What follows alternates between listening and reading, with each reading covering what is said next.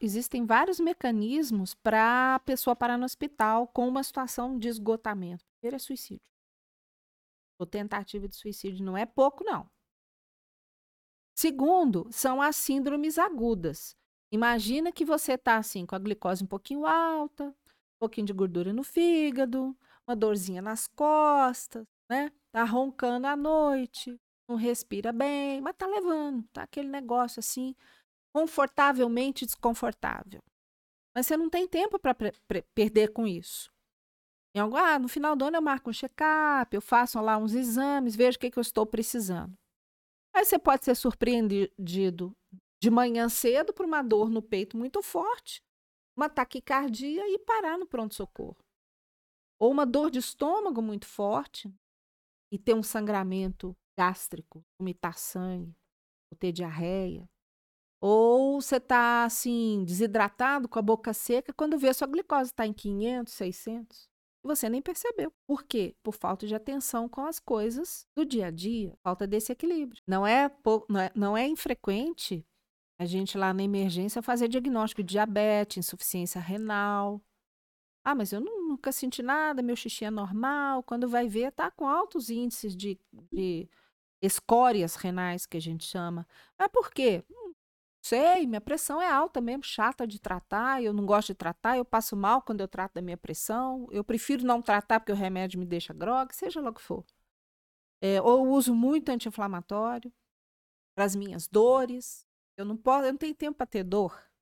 Automedicação, tomo... então, é uma Nossa. coisa muito é mais grave que a gente imagina, então. Muito mais grave do que a gente imagina. Medicamento é a segunda causa de morte no Brasil. É mesmo? Tanto prescrito quanto automedicado.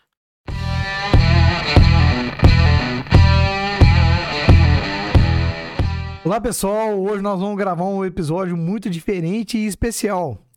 Nós vamos falar das saúdes do empresário. Nós já falamos aqui da parte financeira, já falamos da parte aí eh, familiar, como que os empresários lidam com a sua família e hoje nós vamos falar da saúde física, saúde mental dos empresários. Eu estou com uma convidada muito especial, a doutora Nádia, e nós vamos conversar aqui sobre a saúde do empresário. Aqueles momentos onde que a gente dedica muito aos negócios, dá tudo muito certo, às vezes os relacionamentos, mas a saúde vai ficando segundo, terceiro, quarto plano. Seja muito bem-vinda, doutora Nádia, para esse nosso bate-papo. Muito obrigada, Kilder. Eu gosto muito daqui do PerformaCast, do Divino Cast.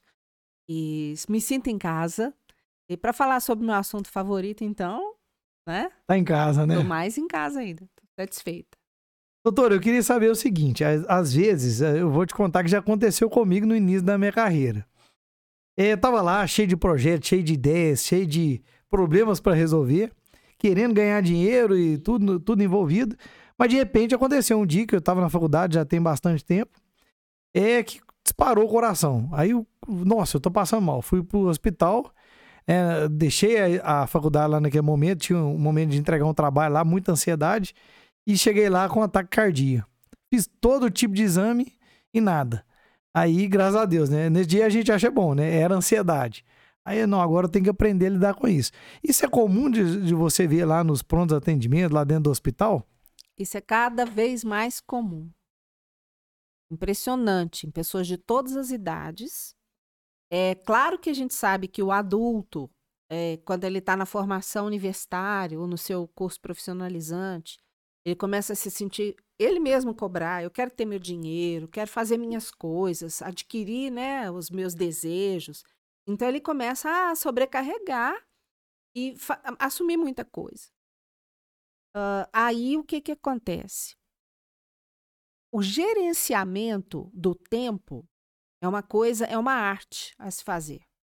Então, quando ele ainda não tem essa noção do que ele vai fazer no dia a dia dele, com o tempo que ele tem, ele começa a aplicar muito recurso numa atividade só. Eu tenho um enteado que ele está terminando direito e está fazendo o estudo para a prova da UAB.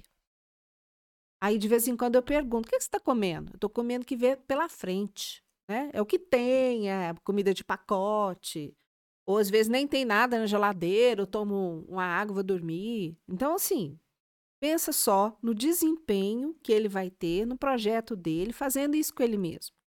Então a gente sempre tem que ir chamando a pessoa naquilo que é importante para ela. Isso aqui é a sua ferramenta.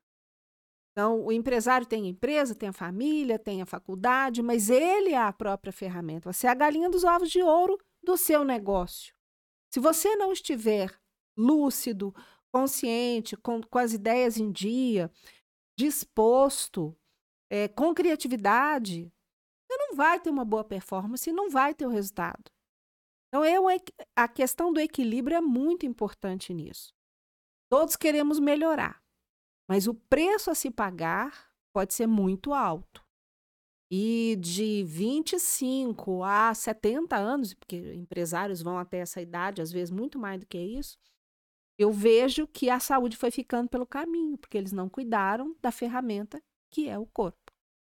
Então, eu ia te perguntar isso, porque existe uma, né, uma historinha e as pessoas, né, independente de ser empresário ou não, vivem a metade da vida, até uns 40 anos mais ou menos, gastando a saúde, estragando a saúde e ganhando dinheiro. E depois vive os outros 40 anos tentando recuperar a saúde e gasta seu dinheiro.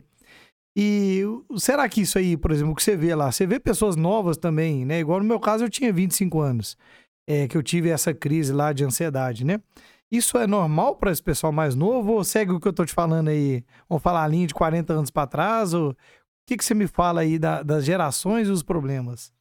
Como o mundo está cada vez mais competitivo e a criança é levada à escola para ser uma profissional que vai vender o seu tempo, o seu serviço, a sua competência, a, começa a haver uma pressão cada vez mais cedo na, na escola, na pré-escola, olha, você tem que ter boas notas, um bom currículo, uh, você tem que estudar porque isso cai no seu vestibular, sem uma, uma escolaridade. Você não faz as coisas que você quer fazer, você vai ganhar mal.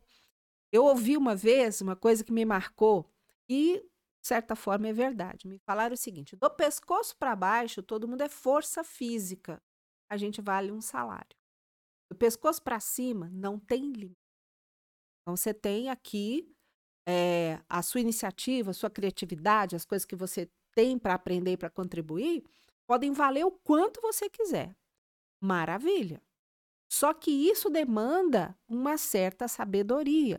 E os ocidentais é, é, colocam assim uma certa pressão, desde que nós somos novinhos, para que a gente atinja isso da forma mais rápida, o maior possível, ou seja, o maior patamar possível. Nos orientais, a gente não vê muito isso. Todo, eles são mais regrados, eles tão, sabem respirar mais, sabem ter uma rotina mais distribuída do que nós ocidentais. A gente tem muito a aprender com eles. E não é e não, nem por isso eles têm pior resultado, não. Veja os japoneses. Né? O que uma, um, uma. Quando cai uma ponte no Brasil, é um ano e meio para construir. Uma semana no Japão. Então, a gente pode pensar em aprender das culturas mais evoluídas nesse sentido a fazer uma modelagem positiva. Eles conseguem, com as mesmas 24 horas que nós temos, fazer um pouco de cada coisa. E ter, e eles são longevos, eles vivem bem, vivem a maior parte da, da vida com uma boa saúde, né? Diferente dos ocidentais. É bem interessante isso aí. Eu tive na China em 2012 e 2013. E lá é, a alimentação deles é totalmente diferente. Tem aquelas coisas que são mais lúdicas, né? Comer inseto, aquele tipo de coisa, que lá é lúdico, não é do dia a dia deles, né? Agora, eu achei interessante, por exemplo, eu vi eles tomando cerveja, é, comendo é, maçã, comendo frutas. O nosso tiragosto aqui já é um tiragosto totalmente calórico, totalmente diferente, né? Totalmente. Lá eles comem, bebem cerveja com frutas. Tem uma, umas ah. alimentações diferentes, né? Achei isso me chamou bastante atenção. E é gostoso cerveja com fruta? Oi, eu não experimentei, não. fiquei só com a cerveja e tiragosto. Eu, eu fiquei mais... Eu ficaria com a fruta.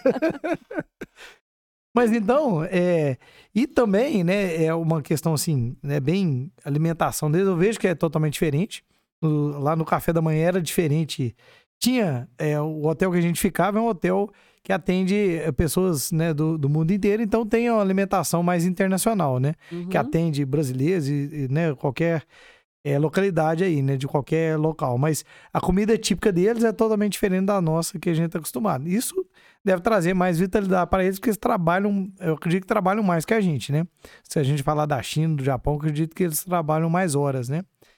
É, agora, eu sei que eles têm a cultura do Ikigai também, lá, lá pro lado do Japão, né? Que é de viver buscando ali é, o seu sentido de vida e eles querem encontrar seu propósito e viver o propósito. O mais novo possível encontrar seu propósito, né? Isso deve fazer muito sentido também na, na questão da, da felicidade e menos estresse, né? Uma vez eu assisti uma reportagem dos policiais japoneses. Além das táticas de manejo de arma, da conhecimento da legislação, eles fazem aqueles, uh, eles fazem arranjos florais e aquelas coisinhas de papel, como é que chama aquilo? Ah. Bichinho de papel, se for o nome. Aqueles recortezinhos? Não é recorte. Por exemplo, origami. Então, imagina o cara, né? Com a arma do lado e tal, toda uma pressão é, de ser policial, de ter que manter a ordem e tal, fazendo arranjo floral. Por qual motivo ele, ele faz essa atividade? Para poder equilibrar a agressividade, para poder lembrar de respirar, para poder olhar porque é belo. Com isso, ele consegue um equilíbrio daquilo que ele vai ver durante o resto do dia ou da semana dele, que não é tão belo, não é tão leve assim. Essa, esse olhar diversificado faz com que a gente realmente consiga melhorar as energias. Nem todas são positivas. Acaba sendo uma válvula de escape simples e barata, né? ali muito, por estresse ali, né? Muito gostosa, né? Eu achei muito interessante, bom. assim, paralelo a esse assunto, né? Lá em Santa Rita de Sapucaí, o pessoal tem muito foco na engenharia, né? São muito. Formam os, os engenheiros.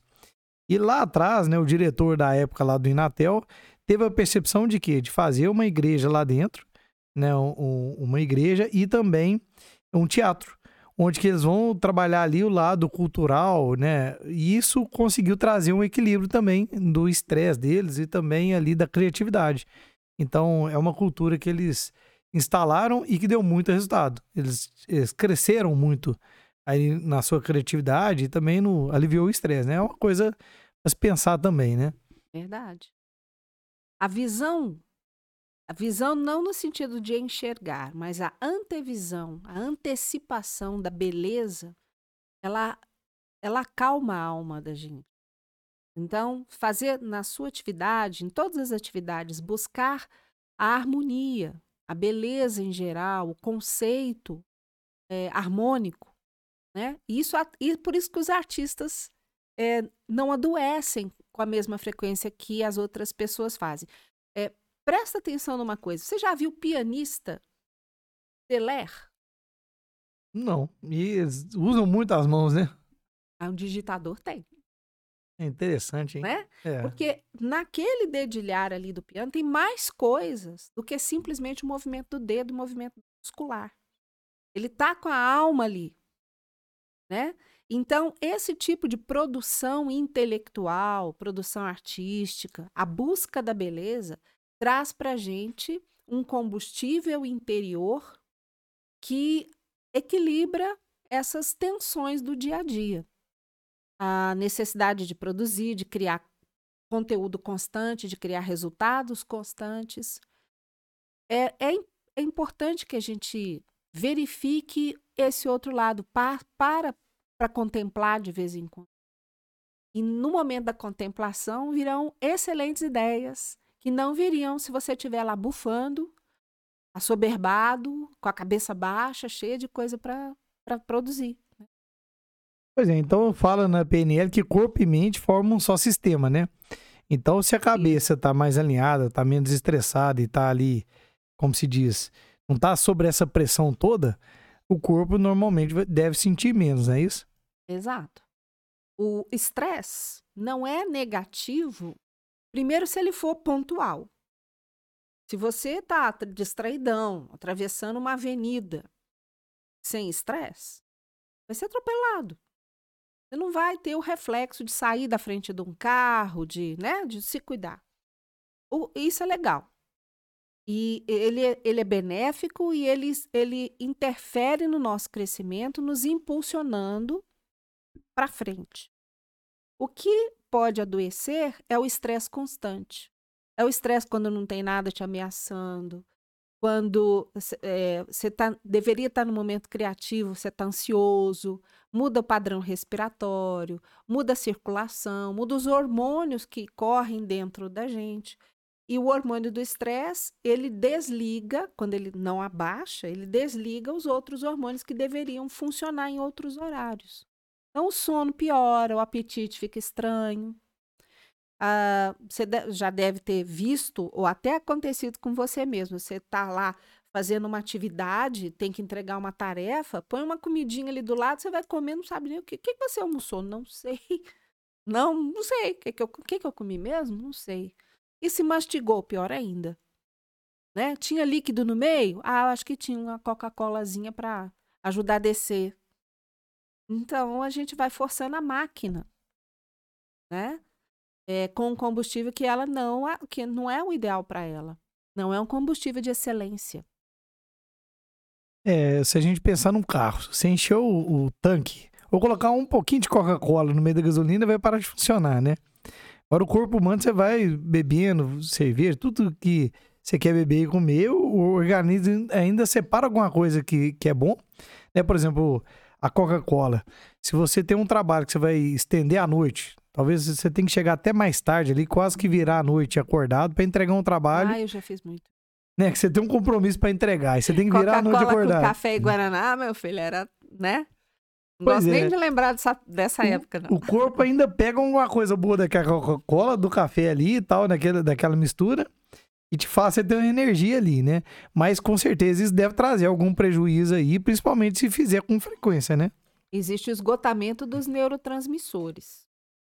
Então, é igual bater no cavalo cansado. No início ele vai correr, depois ele vai achar a carroça muito pesada, depois ele começa a andar devagar, depois cai morto. É assim que acontece quando você sobrecarrega? Então, é, o acúmulo de substâncias estimulantes, a falta do descanso e a falta de uma pausa, o falar dessa contemplação, desse, desse período para respirar, é exatamente essa pausa para descanso. Você consegue que o cérebro funcione, mas aí ele vai caindo a, a produtividade dele mesmo, e aí você não produz grande coisa mais. É, e aí, quando ocorre o esgotamento dos neurotransmissores, vem o esgotamento total, junto com o esgotamento hormonal e tudo, vem aquela síndrome chamada burnout, já ouviu falar disso? Já na pandemia eu ouvi falar muito disso, né? Muitas pessoas tiveram isso. Né? Isso. O burnout é como se você é, extinguisse, você incendiasse por dentro. Então você exaure. Não tem mais de onde tirar energia, não tem mais de onde tirar reserva. É, é um estado assim meio de morto-vivo. É, e o comportamento muda, tem uma sensação de menos valia, nada vale a pena. Nada, ninguém tá bom, eu não tô bom, a vida não, não é legal, né? E hoje a gente tem visto o aumento muito grande desse tipo de sensação nas pessoas. Nos que trabalham demais ou nos que se envolvem demais. Às vezes, a própria internet, mesmo que ela não te dê um resultado é, profissional, você mergulha ali e ali você fica até você, você criar um esgotamento desse, desse tipo. É muito grave. E parece, isso parece com a sensação de uma depressão? É o início de uma depressão ou não tem relação? Às vezes parece mais como uma ansiedade, como uma irritação, né? É, vem com um pouco de agressividade, de má vontade, mau humor. Às vezes você não está indisposto, está fazendo as coisas, mas já não está fazendo com o coração ali. Então, isso começa a ficar automatizado. Bom, e, a gente podia pensar que é, isso é o início e depois a pessoa para no hospital. Quando não aguenta mais, ela para. É, vai, qual que seria o, o a evolução existem desse processo? Vários, existem vários mecanismos para a pessoa parar no hospital com uma situação de esgotamento. Primeiro é suicídio. Ou tentativa de suicídio não é pouco, não. Segundo, são as síndromes agudas. Imagina que você está assim, com a glicose um pouquinho alta, um pouquinho de gordura no fígado, uma dorzinha nas costas, né? Tá roncando à noite, não respira bem, mas tá levando, tá aquele negócio assim, confortavelmente desconfortável. Mas você não tem tempo para perder com isso. Em algum, ah, no final do ano eu marco um check-up, eu faço lá uns exames, vejo o que, que eu estou precisando. Aí você pode ser surpreendido de manhã cedo por uma dor no peito muito forte, uma taquicardia e parar no pronto-socorro. Ou uma dor de estômago muito forte e ter um sangramento gástrico, vomitar sangue, ou ter diarreia. Ou você está assim, desidratado, com a boca seca, quando vê sua glicose está em 500, 600, e você nem percebeu. Por quê? Por, por falta de atenção com as coisas do dia a dia. Falta desse equilíbrio. Então, às vezes, a pessoa chega numa situação assim com vários é, problemas de saúde, às vezes pressão alta, problema no gordura no fígado e algum outro problema até no rim e tal, e sem saber que tá grave a situação. Isso aí sem pode saber. acontecer. Pode acontecer. Não é, não é, não é infrequente a gente lá na emergência fazer diagnóstico de diabetes, insuficiência renal, ah, mas eu nunca senti nada, meu xixi é normal. Quando vai ver, tá com altos índices de, de escórias renais, que a gente chama. Mas por quê? Hum, sei, minha pressão é alta mesmo, chata de tratar, eu não gosto de tratar, eu passo mal quando eu trato da minha pressão, eu prefiro não tratar porque o remédio me deixa grog, seja lá o que for. É, ou uso muito anti-inflamatório para as minhas dores. Eu não posso, eu não tenho tempo para ter dor. Automedicação, tomo... então, é uma Nossa. coisa muito é mais grave que a gente imagina, então. Muito mais grave do que a gente imagina. Medicamento é a segunda causa de morte no Brasil. É mesmo? Tanto prescrito quanto automedicado. Quanto aquele cara que vai lá na farmácia e pergunta pro balconista, né? O balconista sabe, porque ele já vendeu tanto medicamento, ele mais ou menos sabe o que, que pode servir ali. Só que ele não sabe das alergias, nem vai perguntar. Ele não sabe das, das disfunções genéticas, que às vezes a pessoa não metaboliza tal medicamento, ele não vai perguntar, ele vai vender. E a intenção dele até é boa, mas ele não está te ajudando. Ele está ajudando a mascarar um problema que vai explodir lá na frente. Então, às vezes acontece de chegar alguém lá e você vê que o, o caso agravou porque tomou um remédio errado. Então, assim, se tivesse tomado certo, teria. Porque eu tenho um negócio comigo é o seguinte: se você está com um problema, e vai no médico e começa a tomar um remédio, três dias você melhorou ali mais de 50%, quando o remédio está acertado ali para o seu problema, né? Agora, passou três dias, você não melhorou, procura o médico de novo. É uma visão que eu tenho. Está certo? É, é mais ou menos assim que funciona? É, numa vez que você atendeu a, a, a pessoa, fez um raciocínio inicial e se não precisou pedir exame, já prescreveu para ela um tratamento, você espera o resultado aparecer para você. Se a pessoa não te comunica, se ela melhorou, se ela está com efeito colateral, o que quer que seja. Ah, não, não tá bom, não. Eu vou voltar aqui, vamos tentar com outra coisa, vamos fazer alguma outra é, estratégia. É, se isso não chega de volta no médico, ele, como é que ele vai ajudar? Como é que ele vai perceber é, que não foi uma evolução interessante para você? Não tem jeito. Então, o médico é a pessoa ideal para acompanhar quando existe necessidade de prescrição de medicamento. Existe medicamento que tem que fazer efeito na hora, existe medicamento que é alguns dias, existe medicamento que é meses. E o profissional de saúde é que vai saber qual deles é que está naquela situação. Alguns medicamentos, principalmente os, os antidepressivos, é, eles são de impregnação. Então, você começa a tomar, dali três semanas, vai começar a notar uma, uma diferença física que possa denotar que aquilo ali está fazendo efeito ou não. Diferente do medicamento para dor, você vai ficar três semanas não é assim, com né? dor? Não, tem que ser na hora. Né? Então, essas diferenças é, existem e elas são prerrogativas do médico. Tá? O balconista, infelizmente, não vai poder ajudar nesse sentido. É, e, e qual seria um caso que você, de repente, podia me contar? Porque, assim, Existe aquelas pessoas que não têm tempo à saúde. Você fala assim, Uhum. aqui, vamos fazer uma atividade física? Não, senhor, é, não tem tempo, não, senhor, não tem tempo, não. Aí você fala assim, pessoa talvez está engordando, às vezes quando a pessoa é muito amigo nosso, muito próximo, a gente não toca, né? Oi, você tá precisando de fazer alguma coisa aí, né? É, mas mesmo assim pode perder a amizade. Pode perder a amizade, né? Mas às vezes a gente fala o que não devia Ah. falar, como é aquele amigo quase irmão ali, você chega lá e fala, né? É. Não, não tem tempo, não, não tem tempo, não. Oi, você tá precisando de. Vamos para beber só uns tempos aí pra você dar uma melhorada. Não, não, não, tá tudo bem. Mas aí uma hora o, o sistema trava, né? E aí nessa hora, assim, eu caio no hospital lá, e aí? O que, que pode fazer lá? Dá pra trabalhar lá de dentro? Isso. O que, que você poderia me contar algum caso assim? Não deveria, mas acontece, né? Há uns três meses, mais ou menos, nós tivemos um, um, um empresário muito bem sucedido, por sinal, dono de muitas indústrias e tudo. Passou mal, foi. Eu trabalho em Belo Horizonte também. Parou lá no CTI. Ele não desgrudava, do- ele conversava, trabalhava. Olha, faz assim, compra isso, vende aquilo, me chama fulano de tal aqui no telefone. Ou seja, a cabeça dele não estava tratando dele, só o corpo que estava ali. Ele tinha tanto problema que eu fiquei assustada dele ainda estar vivo. Né? Ele era muito obeso, muito obeso, para os seus 30 e poucos, 38 anos. Ele não respirava, ele tinha apneia do sono. E aquilo atrasou tanto o sono dele que às vezes eu estava conversando com ele e ele dormia conversando comigo. Aí dali a pouco ele acordava nervoso, sem saber por quê, mas era falta de oxigênio no cérebro, porque ele não conseguia respirar, porque a barriga não deixava. Ele tinha muito problema. Ele estava hipertenso, ele era diabético, estava muito gordo, tinha apneia do sono, colesterol ruim, fígado cheio de gordura.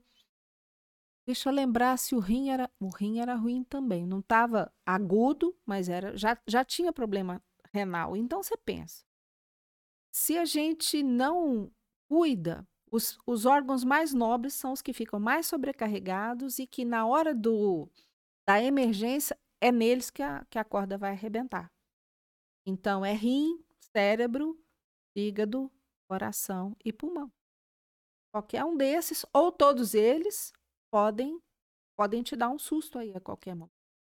Agora pensa, para que isso? Por que isso? O que, que leva a gente a entrar numa roda viva tão, tão assim, é, inexorável que a gente não, não para para respirar, para pensar? Tem que assustar primeiro? Tem que E- parar lá no CTI? Mas é, é muito normal, né? Eu, eu já tive um tempo atrás esteatose. E é uma, uma coisa silenciosa. Eu descobri que eu tava tendo muita ansiedade na época. É, antes de eu entrar no autoconhecimento, eu tinha meus eventos lá de ter insônia, tinha umas dores na barriga que não tinha explicação. E uma vez investigando, quase que eu fui operar de apendicite, porque eu tinha uma dor lateral muito forte. E, não aí era, né? fiquei de jejum e na hora que fez o ultrassom, não tinha inflamação. Só que falou assim, seu fígado tá com gordura, você podia olhar sobre isso. Aí, não sentia dor, sentia nada, a dor não tinha nada a ver. É, aí, enfim, a dor tinha a ver com estados emocionais. Pô, essa dor sua na barriga aí, é, do jeito que você tá me relatando aqui, tem a ver. Aí eu até te pergunto também, né? Se essas dores assim abdominais têm a ver com estados emocionais, né? É claro que naquela situação, aquela historinha, né? A pessoa chega com o notebook, tá fazendo a planilha, tá com o olho vidrado ali, já tomou Coca-Colas, aí põe um sanduíche aqui perto, ela não mastiga, ela engole os pedaços, chega lá no estômago, não digere, passa pro intestino, fermenta. Se fermentou, vai dilatar. E se fermentou, não vai ser absorvido. Vai ficar com um monte de coisa lá que você não absorve direito e muitos gases provenientes da fermentação. Vai, vai doer, gente. Tem muito jeito, né? E não vai nutrir, né? A Não pessoa vai vai sentir a sensação de fome, talvez. É, acontece um desequilíbrio do tipo de nutriente. Porque se você pega um- uma mistura igual eu sugeri, um sanduichão, né? Tem carne, tem vegetal, tem pão ali. E um atrasa a eliminação do outro. Para tudo no estômago até que a carne seja digerida e o pão começa a, a fermentar. Depois que digeriu a carne e desce o pão, ele já não está mais Ele já sofreu a ação das bactérias, já não está fu funcionando mais. Então, perde-se muito alimento, mastigando mal, engolindo mal, é, sem, sem saber o que está comendo, né? Sem escolher é o que tiver na frente, é o podrão, né? Então, assim, isso tudo é difícil dizer o que, que atrapalha mais, porque isso é um conjunto, é um time de futebol, né? Tem os, os 11 fatores estão ali contribuindo para piorar. E aquilo comprime, inflama, o, o intestino fica inflamado, e inflamado ele não funciona direito, além de chamar é, o que a gente chama de citocinas inflamatórias, que dão sensação de dor. Então, todo, todo estímulo doloroso fica mais intenso quando você está assim. Uma dor de cabeça dói mais, uma dor muscular dói mais, uma dor na barriga dói mais. Qualquer coisa que acontece. E o humor fica péssimo. Porque todo estressor estressa mais ainda. Você não tem mecanismo de compensação. Bom, então, ou seja, tá chegando uma situação que Aí é um ciclo. Naquele momento a pessoa, oh, vou ter que olhar para minha saúde, começa a fazer uma dieta, começa atividade física tal, melhora, aí equilibra ali com o trabalho. Daí a pouco vem um desequilíbrio de novo, né? Foco em outro projeto e por aí vai, né? Sim. Então eu vejo que pessoas, eu, eu tô falando num caso meu, hoje eu procuro equilíbrio. Ó, peraí, agora eu tô começando a ficar estressado. Eu, se eu comecei a ficar sem sono, é hora de eu voltar para atividade física, porque eu, eu não posso ficar sem. Para mim, atividade física é remédio. Alimentação, tento muito andar na linha ali, mas vira e mexe eu, eu fujo, mas deixo mais para um final de semana, né? Isso aí também seria uma coisa aconselhar, por exemplo, ó, a pessoa vai quebrar a ficha, tomar uma cerveja ali, comer uma, um tiragosto. O que, que seria aí, por exemplo, uma coisa aceitável, né, pra gente falar, pra pessoa colocar na agenda? Por exemplo, ó, final de semana você relaxa durante a semana você vai tranquilo ali, seria uma receita aceitável, mais ou menos? É claro que depende de cada paciente, né? É. Mas uma, uma coisa aí, em geral, o que, que você acha que poderia a gente imaginar? Ó, na, assim, se não há nenhuma outra maneira de equilibrar a alimentação diariamente, que seja só no fim de semana. Que durante a semana você esteja o mais próximo possível daquilo que é bom individualmente para você. E isso é muito é, Quanto mais eu estudo isso, mais eu fico intrigada com isso. Por exemplo, você tem um carro a gasolina, você não vai dar diesel para ele, né? Não. Nem álcool. Nem álcool. Nem querosene. É. Né? É, nem gasolina de avião. Pode ser até mais caro, mas não Cada não, não um tem que ser, ter o seu combustível. E isso a gente tem visto que a alimentação ela tem um padrão individual de aproveitamento. Então, descobrir o que é o seu combustível, o que é o meu combustível, o combustível de cada um.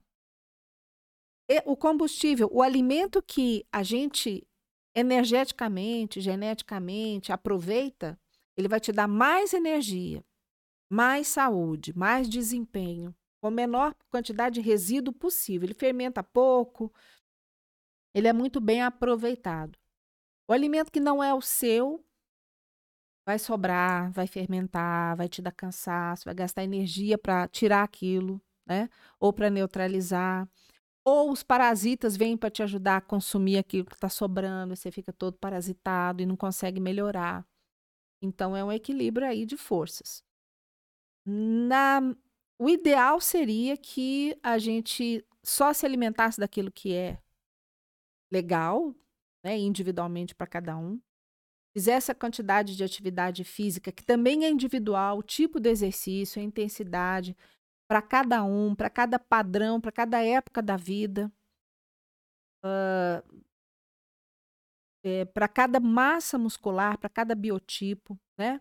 Dormisse a quantidade de horas mínima necessário, respeitasse o, o ciclo circadiano, e no Ocidente, gente, é uma bagunça total. Nós estamos. Uh, que horas são? Deixa eu ver. 8 e 40, 20 para as 9, né? É, nós estamos na luz, nos expondo aparelho eletrônico em atividade plena, cerebral plena e tudo. Como é que daqui uma hora a gente poderia estar é, descansando? Pensa. Não dá. Você tem que desacelerar Tem ao que ponto desacelerar. de dormir Exato. uma noite O recuperadora ali. cérebro em constante atividade não desliga. E se não desliga e você não dorme, você não melhora os seus processos metabólicos. Aí não dá para baixar a pressão. Aí não dá para limpar resíduo eh, que a gente acumula durante o tempo no nosso terreno biológico. Não limpa. Você está sempre com a cozinha cheia de louça suja lá e fazendo comida. Então, Então, é mais eu ou vejo- menos essa. Será que, por exemplo, tô pensando uma coisa aqui. A pessoa tem pressão alta. Aí chega pra você e fala assim: Não, doutor, é porque a minha família tudo tem, isso é hereditário. Mas talvez por causa dos hábitos dela ali, ela não consegue deixar de ser hipertensa. Isso faz sentido? Por exemplo, se ela fizesse realmente ali toda. Comer o que é de acordo com o organismo dela, o que é melhor pra ela. Dormir direito, atividade física na, na medida. Ó, existe uma tribo africana chamada Maasai. Eles são muito compridos, magros, fortes, muito musculosos, têm uns pernão, sabe? E eles têm o hábito, eles são caçadores, eles têm o hábito de consumir as vísceras dos bichos que eles caçam. Um pouquinho de carne só. E as frutas que tiver por ali. E a maioria deles vive muito e são todos com esse biotipo compridão, assim. Se esse Maasai sai dali e vai morar na Europa ou nos Estados Unidos e começa a comer hamburgão, tal, muda o clima, né? Começa a ter que pôr muita roupa, sente muito frio, vai ficando sedentário, não sai de casa, não toma sol, ele vai ter as mesmas doenças dos americanos. Ele não vai preservar a genética do Maasai dele. O ambiente tem um, um efeito produto do meio, vamos muito dizer assim, né? importante em ligar e desligar os genes da saúde e da doença.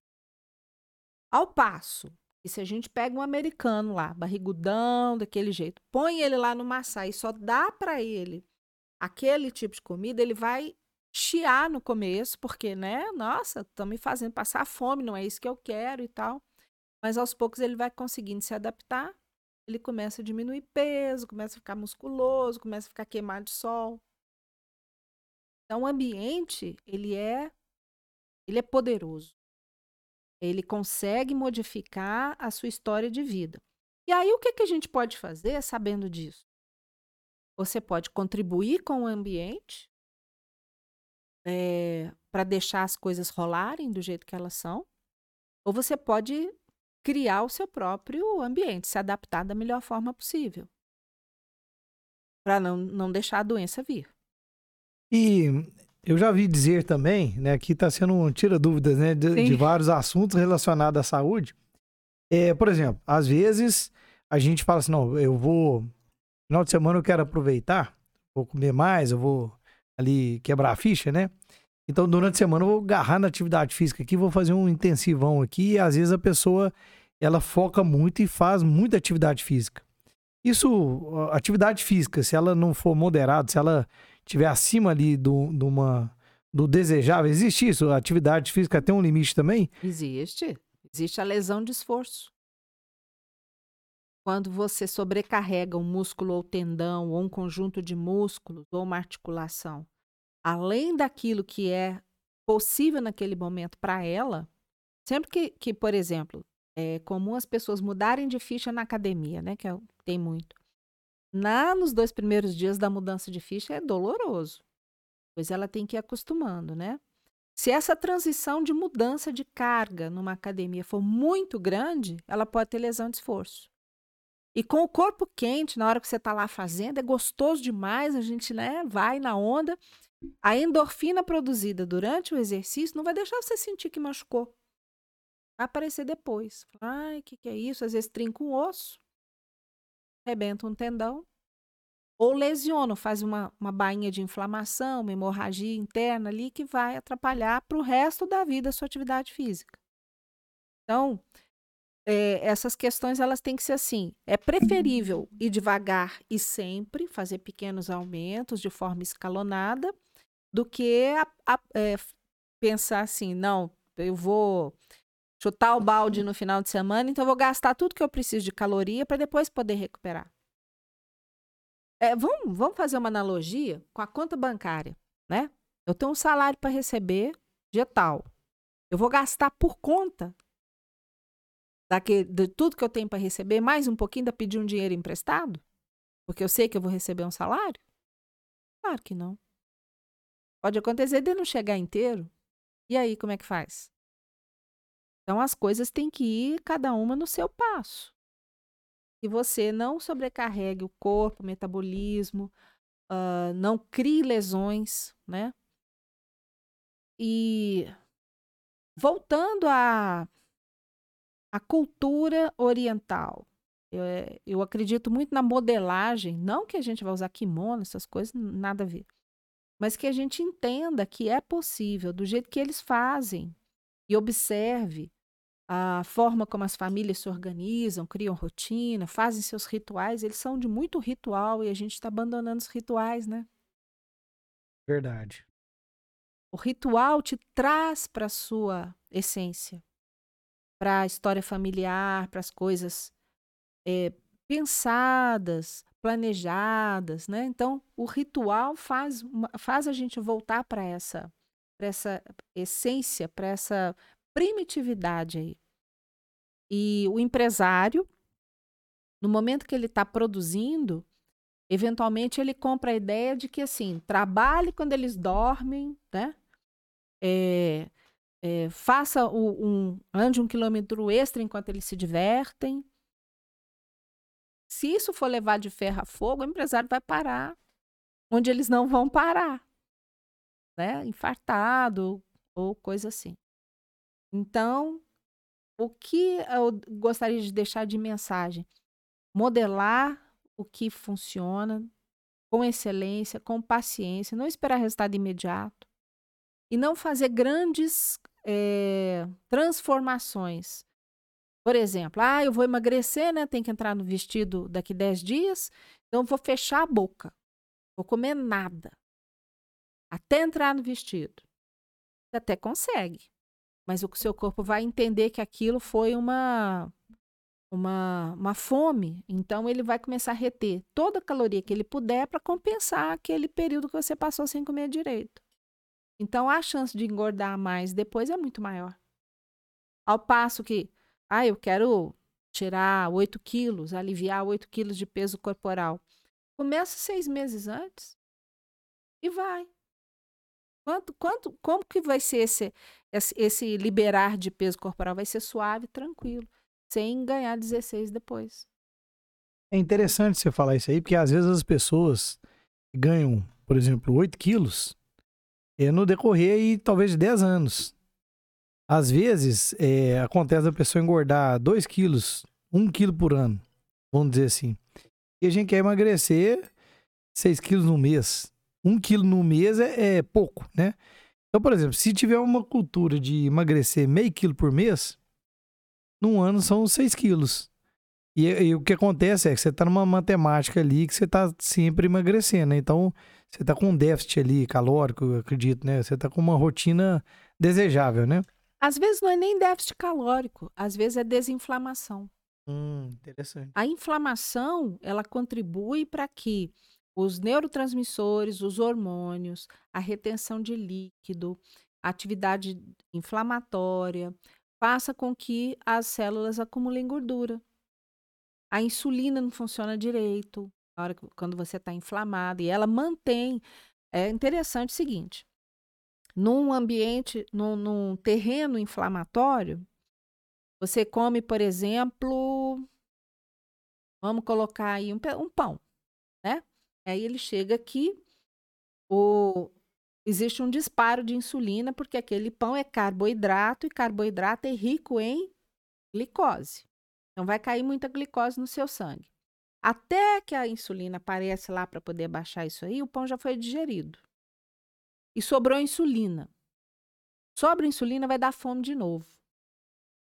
E o que sobrou daquela digestão era para ficar guardado em forma de glicogênio, mas não, ele vai para a célula gordurosa. Tudo bem. Mas aí você fala, eu vou malhar, porque é isso que eu acumulei, eu vou pegar lá de volta da minha célula gordurosa. A insulina não deixa. Ela bloqueia a, o aproveitamento do tecido gorduroso quando ela está alta, e aí o que, que acontece? Mais fome, mais, mais comida, mais armazenamento, mais, mais armazenamento. Naquele momento que a gente tá com fome, come e a fome não passa, né? É, ou dependendo, passa rapidamente e vem de novo muito mais forte, uma hora e meia depois, uma hora depois. Dependendo do que se come, é isso que acontece. Então, uma vez, é, acho que não sei se eu conversei com você, eu, eu pesquisei sobre isso. Porque quando você quer ter ali, quer criar algo, você, o seu cérebro tem que estar ali em atividade, você quer dar um alimento bom para o cérebro. Né? Eu ouvi falar que a glicose é um bom alimento para o cérebro. É, é, o aproveitamento do cérebro é, de glicose e oxigênio é muito grande. Não deve ficar sem a glicose sem oxigênio. Pois é, então aí a primeira dúvida, a primeira coisa leiga é: ah, então vou comer doce porque eu vou ter uma atividade cerebral, vou ter que criar alguma coisa, vou, vou envolver num projeto melhor ali, então vou comer doce. Aí eu queria que, você me falasse o que, que seria interessante de eu alimentar para que eu tivesse uma alimentação saudável e que desse o combustível que eu preciso ali para aquelas atividades ali que eu vou ter mais raciocínio. Não sei se você já reparou, você tem uma filha, e quando ela come doce, ela fica elétrica? Fica. Né? É. Né? Aquilo faz uma hiperestimulação cerebral muito grande. Não é ideal. Uh, a glicose ela tem que vir, mas existe um outro mecanismo que provém, que provém do jejum. E o acúmulo de corpos cetônicos também pode ser usado pelo cérebro. E os corpos cetônicos são, eles ativam muito a atividade neuronal. Então é, é engraçado que a gente fala assim: eu vou comer açúcar para ter criatividade. Não. No período que você está de jejum, que hoje é, é muito comentado, é muito indicado, mas também tem que ser estudado, prescrito da forma correta, planejado, né? Para que seja bem feito, tudo tem que ser bem feito. Cada um tem um padrão também de jejum? Cada um tem um padrão, cada idade, cada necessidade metabólica. É, no adolescente, por exemplo, o jejum às vezes não é recomendado. Ele está em fase de desenvolvimento muito rápido. Então ele precisa. Vocês já viram que adolescente parece esmeril? Né? Então, aquilo é a necessidade dele. Então, um adolescente fazer jejum é diferente que um homem maduro fazer jejum, que uma criança, uma grávida. É, é completamente diferente. Mas, grosso modo, uma pessoa que não está grávida, não está doente, não, não, é um atleta que precisa de, de, né, de, de, uma, de um aporte calórico lá seriado. Uma pessoa que tem que produzir uma atividade intelectual. No momento que ela está de jejum, os corpos cetônicos melhoram a função cognitiva, a criatividade, a função cerebral naquele período, se feito da forma correta. A gente costuma falar jejum intermitente, por quê? Uma hora tá, uma hora faz 18 horas, depois no outro dia não faz nada, depois no outro dia faz 12, depois no outro dia faz 24. Então não é, não é um jejum rotineiro, senão o corpo também se adapta a isso.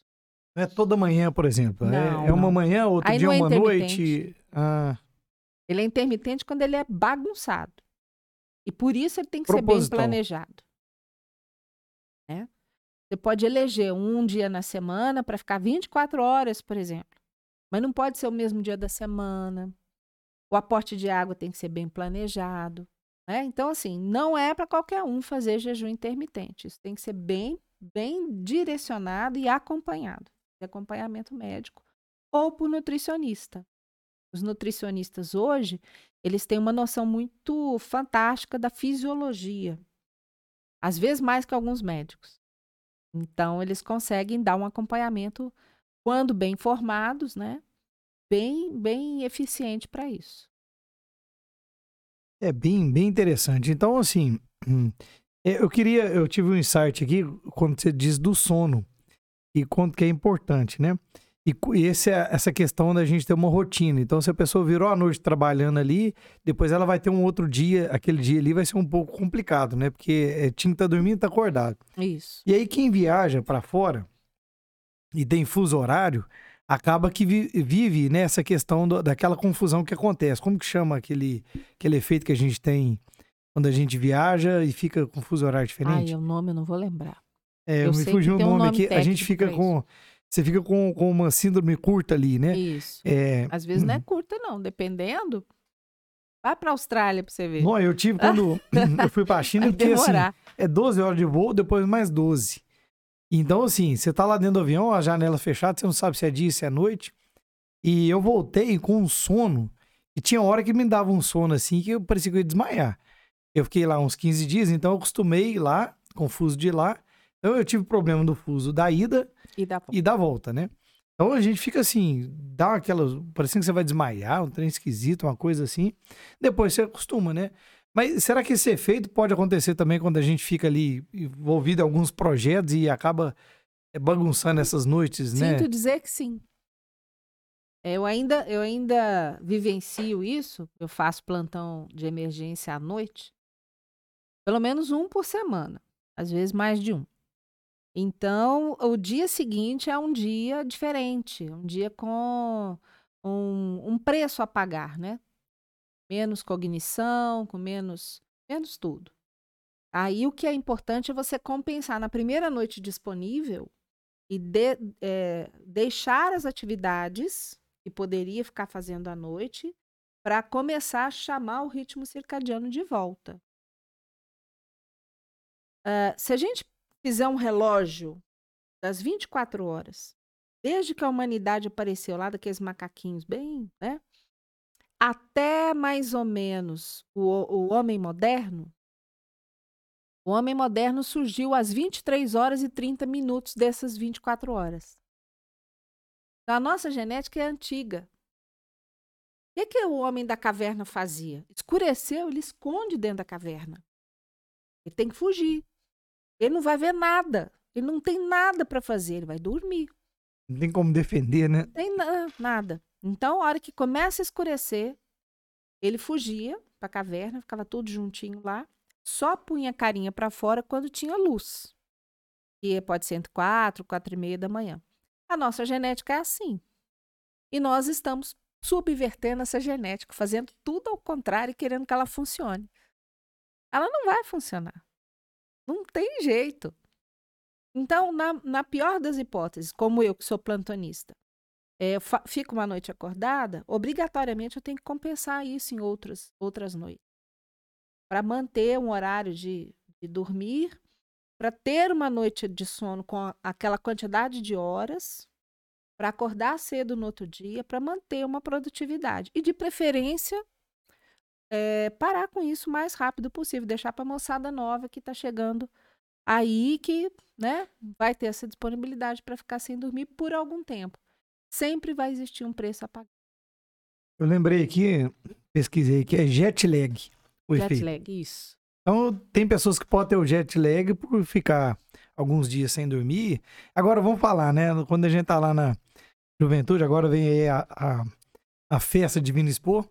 Muitas pessoas vão, acor- não vai dormir, né? Vai virar é, virote, estão virótica, como que é? Virote, né? Passa a noite inteira acordado ali e bebendo cerveja e, né, e tomando alguma bebida ali. No outro dia vai levar o dia ainda de trabalho e tudo, passou direto, né? Então isso aí a gente tá fazendo com que o organismo fique ali totalmente sob pressão, né? Sim. Quando tá novo, o organismo vai de boa, né? Tá tranquilo, né? Ou não, você tem caso também que chega adolescente lá no hospital lá depois de festa, né? Isso deve acontecer direto também, né? Às vezes por abuso de álcool ou droga, né? Que eu tinha reforçado o seguinte: o adolescente não é um bom eh, candidato a fazer jejum intermitente, porque o aproveitamento calórico dele é muito alto. Ele tem que construir músculo, ele está em fase de crescimento, né? Aí o que, que a, a bebida faz? Dá hipoglicemia nele. Então eles param no pronto-socorro muito com hipoglicemia por uso ou abuso de álcool, né? Mais do que ficar acordado. A- como nós somos das cavernas, e lá nas cavernas, um homem com 30 anos já tinha eh, atingido a maturidade, tido filhos, procriado e estava na hora de morrer. Então, nós temos plena capacidade metabólica até os 30. A gente dá conta de tudo, até dos excessos. Na maioria das vezes. Dos 30 para frente vem, vem a conta para pagar. Aí existe um declínio metabólico. E se não for tratado, não for percebido, se não houver reposição, Se não houver um, um- todo um cuidado, ocorre o que a gente fez numa live eh, da semana passada, eu e um colega, do envelhecimento precoce. Você olha para a pessoa, você dá para ela 90 anos e ela tem 70. Né? Então, tudo isso a gente tem que sempre lembrar que nós não somos, nós não fomos criados para esse ambiente aqui. Nosso genoma não é compatível com isso que nós estamos construindo agora. Dá para voltar atrás? Ninguém quer voltar atrás. Então, nós vamos precisar de conhecimento para conviver com essa modernidade e não perder a saúde por causa dela. Um monte de equipamento eletrônico, é, rádio, é, energia eletromagnética, tudo isso, né? Algumas pessoas já relataram, isso saiu numa matéria do jornal o Globo. Eu vou lembrar a data, eu devo estar com ela no meu telefone.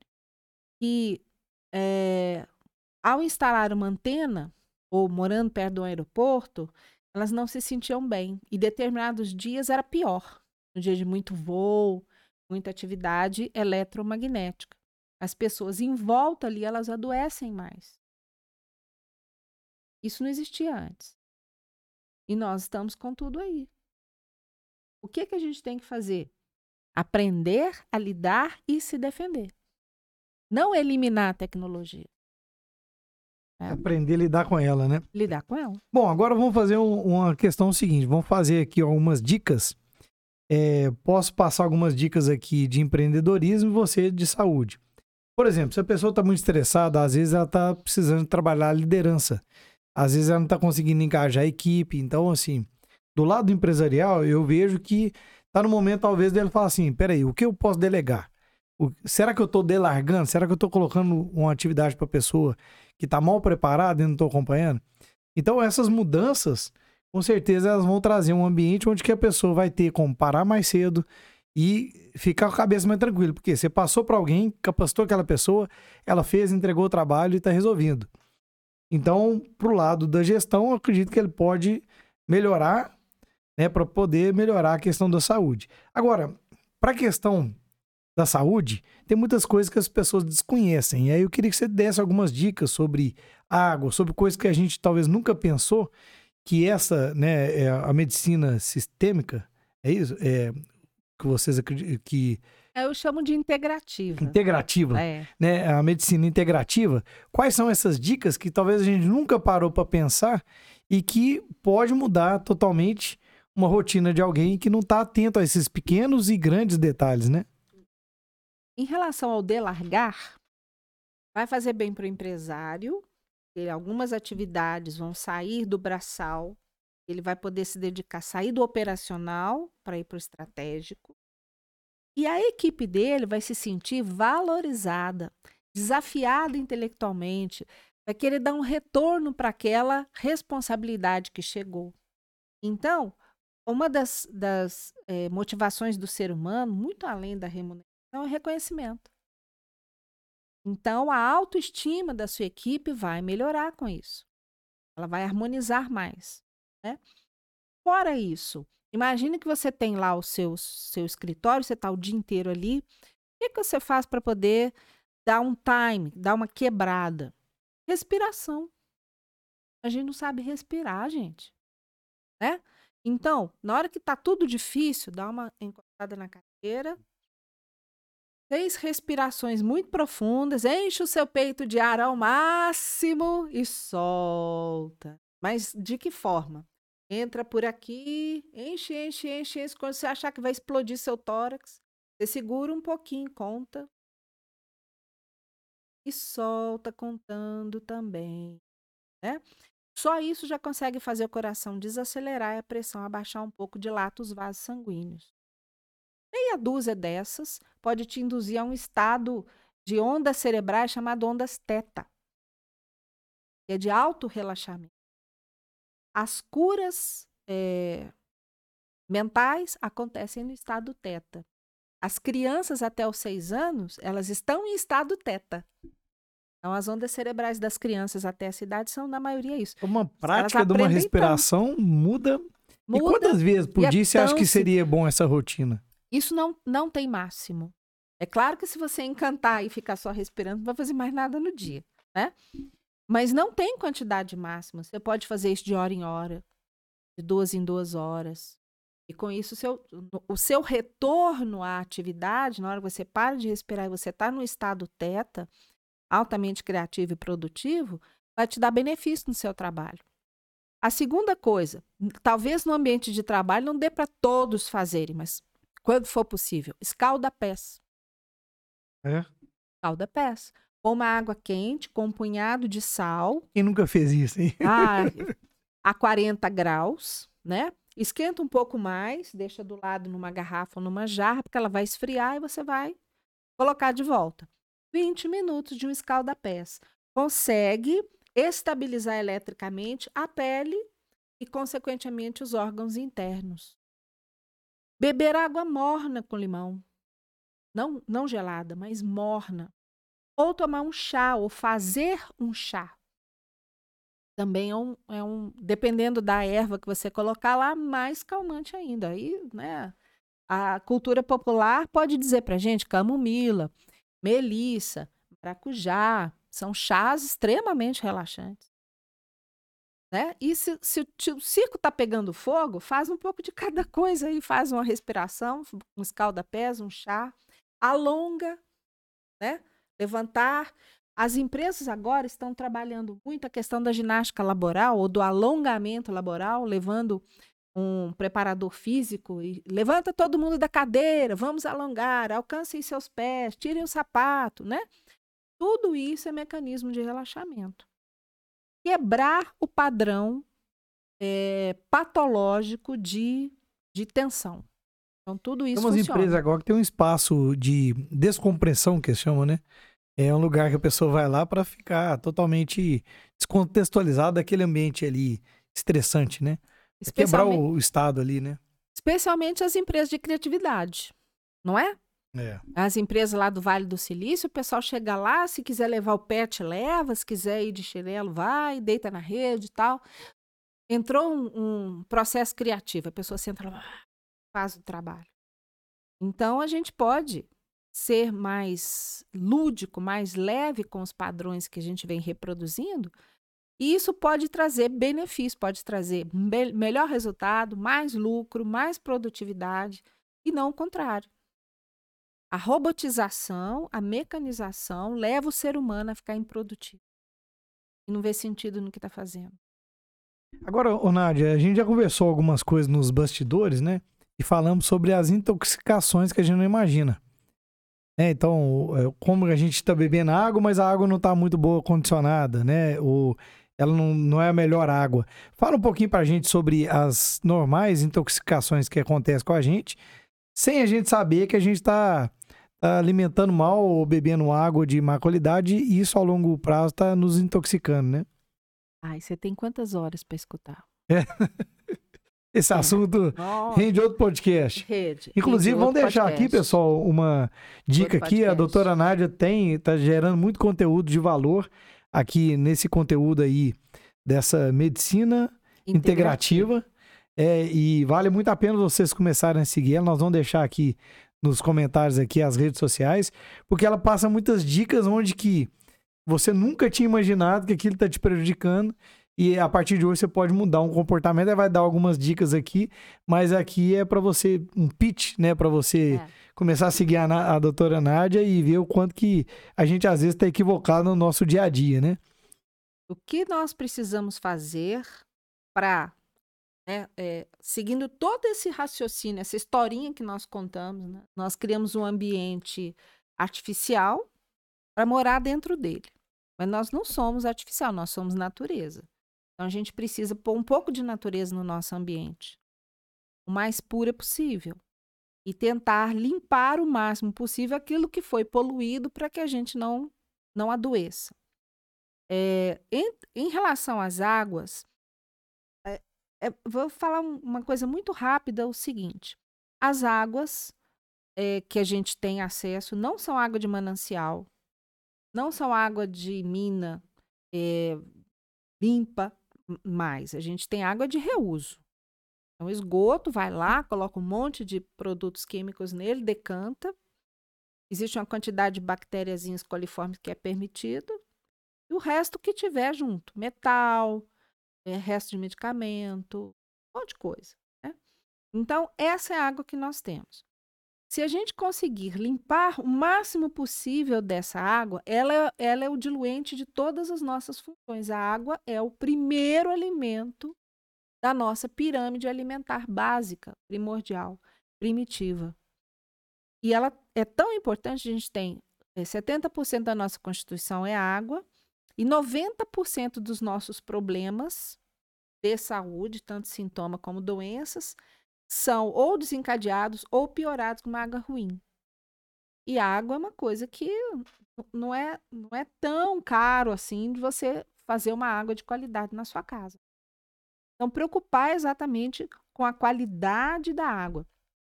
A água tem que ter condutibilidade elétrica, então ela tem que ter sais minerais lá dentro.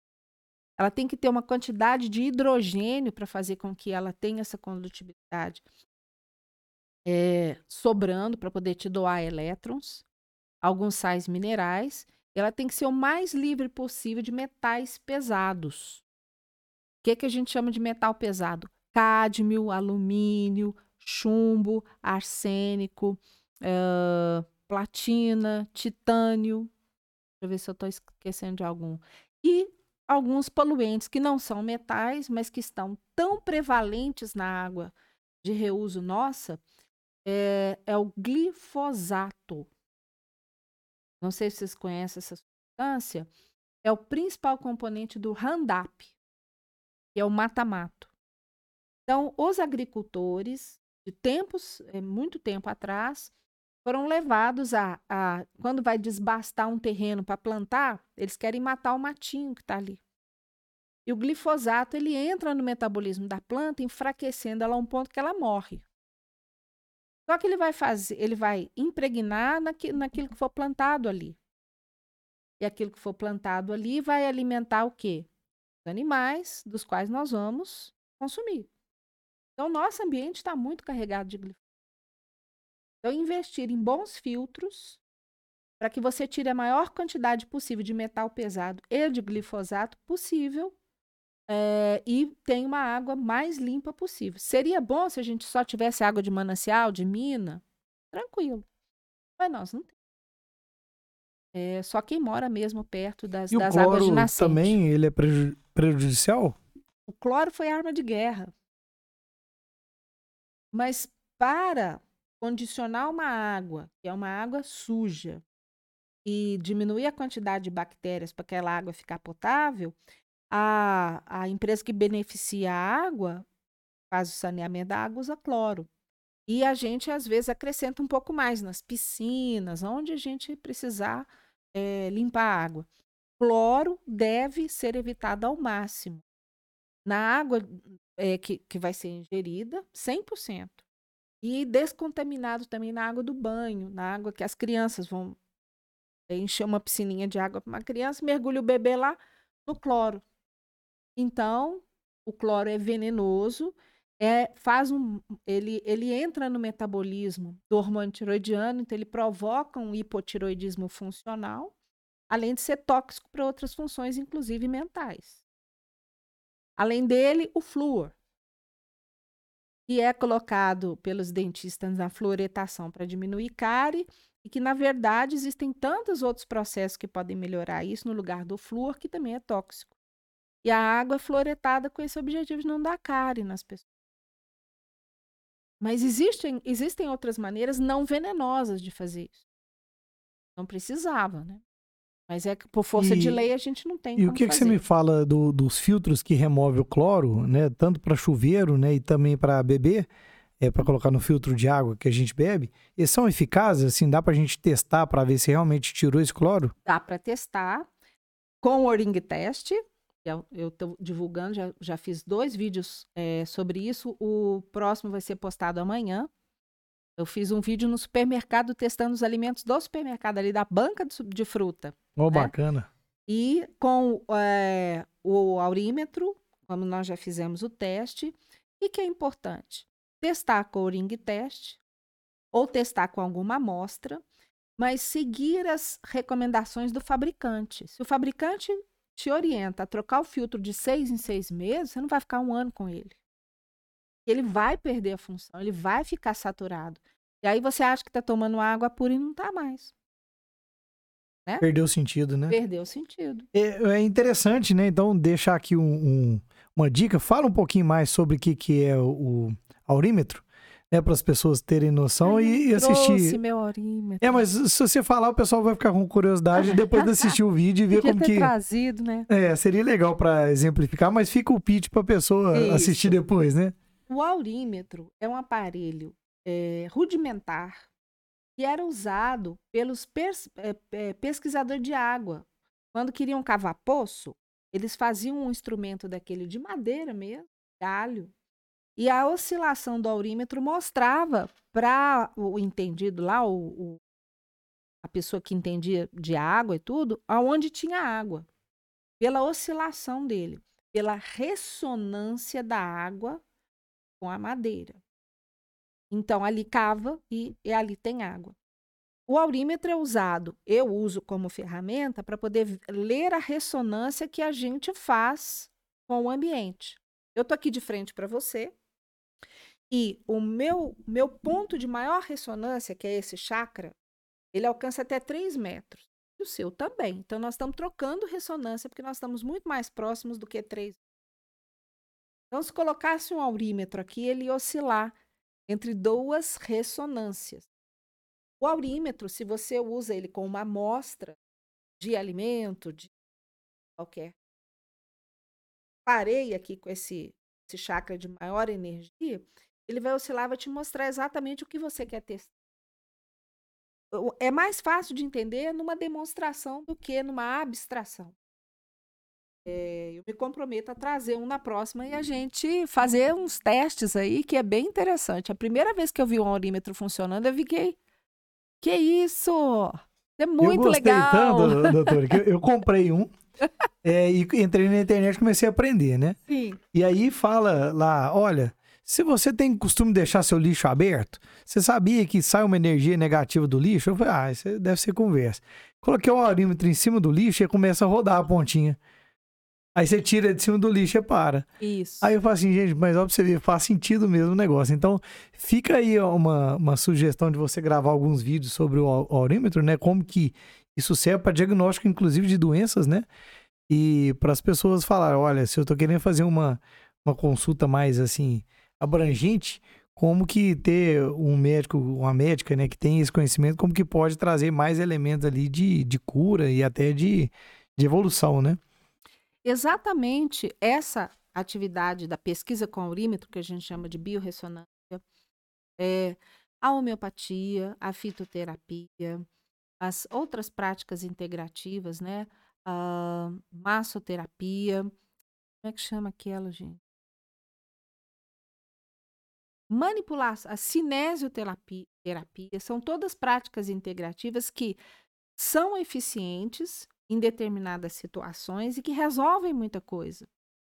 E eu não abandonei a alo- a alopatia, eu prescrevo medicamento, estou tratando meu esposo de, de uma sinusite que não teve jeito de não tratar, eu já tinha usado muitos recursos da integrativa, mas que em determinado momento é um antibiótico mesmo. Mas depois do antibiótico vem recuperação do terreno biológico, reposição da microbiota oral, intestinal, é, para recompor aquele estrago que o antibiótico vai fazer na flora bacteriana da pessoa. Então, esse equilíbrio é que eu acredito. A gente usar todas as ferramentas, todo o conhecimento e difundir o conhecimento.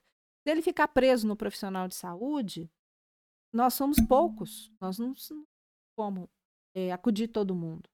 Apesar de cada vez mais a, a medicina integrativa e a saúde integrativa estar se difundindo, existem muitos profissionais que usam a biorressonância, mas isso é um conhecimento que eu acredito que tem que ter para todo mundo. Quanto mais, melhor. Menos gente vai chegar muito doente na emergência, onde é frustrante não ter muito o que fazer. É, fica aí, pessoal, essa dica aí, né, para você seguir a doutora Nath, porque tem várias dicas. Já vou dar só uma dica aqui, né, para o pessoal ficar curioso sobre aonde que a gente deve colocar água para beber. garrafa de vidro, garrafa de plástico, qual tipo de garrafa. Mas deixa essa dica aí pro pessoal ir lá na, na rede social da, é? da doutora Nádia isso. e ver sobre isso aí, né? Porque tem umas dicas bem legais lá. Doutora, eu queria que você deixasse aqui uma mensagem, uma dica de ouro, né, para quem está aí em alta produtividade profissional, que está ali empreendendo com cheio de sonhos e projetos e tudo. Mas o que, que você acha que nunca pode deixar de, de fazer para que ele tenha também saúde, né, saúde física e mental? Qual que seria uma dica de ouro? Cuide da sua casa. Você mora nela. Então a gente ganha um presente quando nasceu, que é esse corpo, e ele é, ele é maravilhoso, ele é muito capaz, uma série de, de altas conquistas, de uma performance muito grande, você cuidar. Então, o primeiro presente que a gente ganha e o último que nós vamos deixar para trás, ele precisa ser é, cuidado para que ele realmente responda à expectativa que você tem uh, as pessoas passam boa parte da vida conquistando bens, sucesso, poder, depois passam outra metade da vida jogando tudo isso, entregando tudo isso em busca da saúde perdida. Não faz sentido. As coisas têm que andar em paralelo. É, então, a partir de hoje, a gente sabe que a casa da gente não é onde que a gente dorme, não, né? é onde que a gente, gente mora. mora. mesmo, né? E cuidar dessa casa aqui não tem preço, não, né? Porque... Não tem preço. Tem, mas é caro. É, tem, mas Eu é caro. Né? é verdade. Doutora, muito obrigado aqui pela sua presença aqui. Muito obrigado por essas dicas. É, eu acredito muito que esse episódio aqui é muito especial, muito, assim, tá muito paralelo ali ao empreendedorismo, porque se a gente não tiver atento à saúde mental e saúde física, Acontece que a gente perde o que a gente acumulou, perde colaboradores, que às vezes a gente estressa, né? Então, assim, tudo que você me disse aqui é, é você alimenta bem, você dorme bem, você vai estar menos estressado, você vai conseguir lidar melhor com as pessoas e no final das contas você vai ter ali uma saúde que vai te dar energia para você continuar no dia a dia e, e continuando seus projetos, né? Isso. Então é muito importante esse bate-papo aqui. Fica aqui a porta aberta para um outro bate-papo, você trazer um outro conteúdo interessante, é porque né, eu sei que você está caminhando aí para lançar é, um curso, um conhecimento para as pessoas que querem trazer mais é, assertividade, mais vitalidade, né, mais é, uma saúde física e mental aí pronta para qualquer tipo de desafio, não só para empreender, mas para qualquer tipo de atividade, né? Tendo novidades, deixa aqui para a gente aqui, tá bom? Já me sinto em casa. É isso aí. Pessoal, gratidão. Compartilha com aquele amigo seu que está precisando aí de olhar mais para a saúde. Para aquela pessoa que às vezes está tendo algum tipo de exagero aí, né? E para aquela pessoa que é muito boa já em tudo, para falar assim, não, eu estou no caminho certo porque é por aí mesmo, né? E sempre dá para melhorar. É, e sempre melhorar aí, porque assim, né? É, tudo que é bom a gente tem que, que manter, né? Saúde, física, mental, financeira, né? E boas dicas aí compartilhando com a turma aí. Gratidão, pessoal. Gratidão, doutora. E gratidão, até o próximo episódio. Até o próximo. Boa noite. Boa noite.